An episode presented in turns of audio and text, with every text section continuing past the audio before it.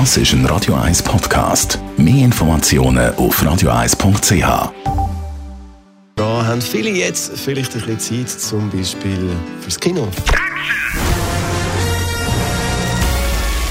Sein Urteil sorgt dafür, dass Sie nie im falschen Film sitzen.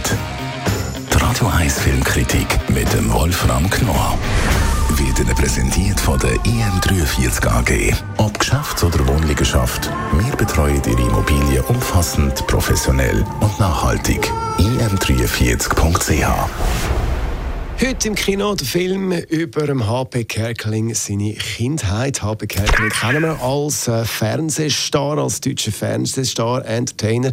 Hat äh, mit dem Buch über seine Pilgerreise einen Bestseller geschrieben. Ein anderes Buch vom HP Kerkeling ist jetzt aber verfilmt worden. Wolfram Knorr, Radio 1 Filmkritiker. Um was geht's in dem neuen Film? Der Junge muss an die frische Luft. Ja, also der Habe Kerkeling, der, man weiß es ja, der war ein großer Fernsehstar, Fernsehkomiker, er hat dann aufgehört, hat Bücher geschrieben, ich bin dann mal weg, das war ein Riesenbestseller und dann kam ein zweites Buch dazu über seine Kindheit mit dem auch ebenfalls wunderbaren Titel Der Junge muss an die frische Luft. Und genau unter diesem Titel wurde jetzt diese Geschichte verfilmt.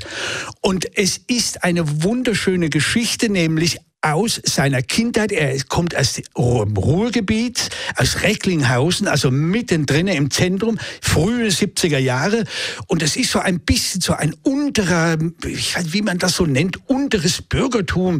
Und der Junge äh, zeigte schon als zwölf 13-Jähriger oder sogar 10-Jähriger einen Hang zum Rumblödeln und zum Parodieren. Er hat gerne die Nachbarn und die Freunde parodiert.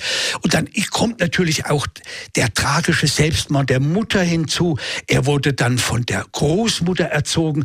Alles das schildert der Film wunderschön in einem herrlichen Lokalkolorit. Wenn man so will, ist das ein, ein Genrebild äh, dieser Zeit, der, der frühen 70er Jahre. Und in, mitten mittendrin dieser Junge, der sich da durchzukämpfen versucht. Also der Film dreht sich äh, um seine Kindheit, um seine Jugend, also autobiografisch kann man sagen in, in dem Sinn, oder?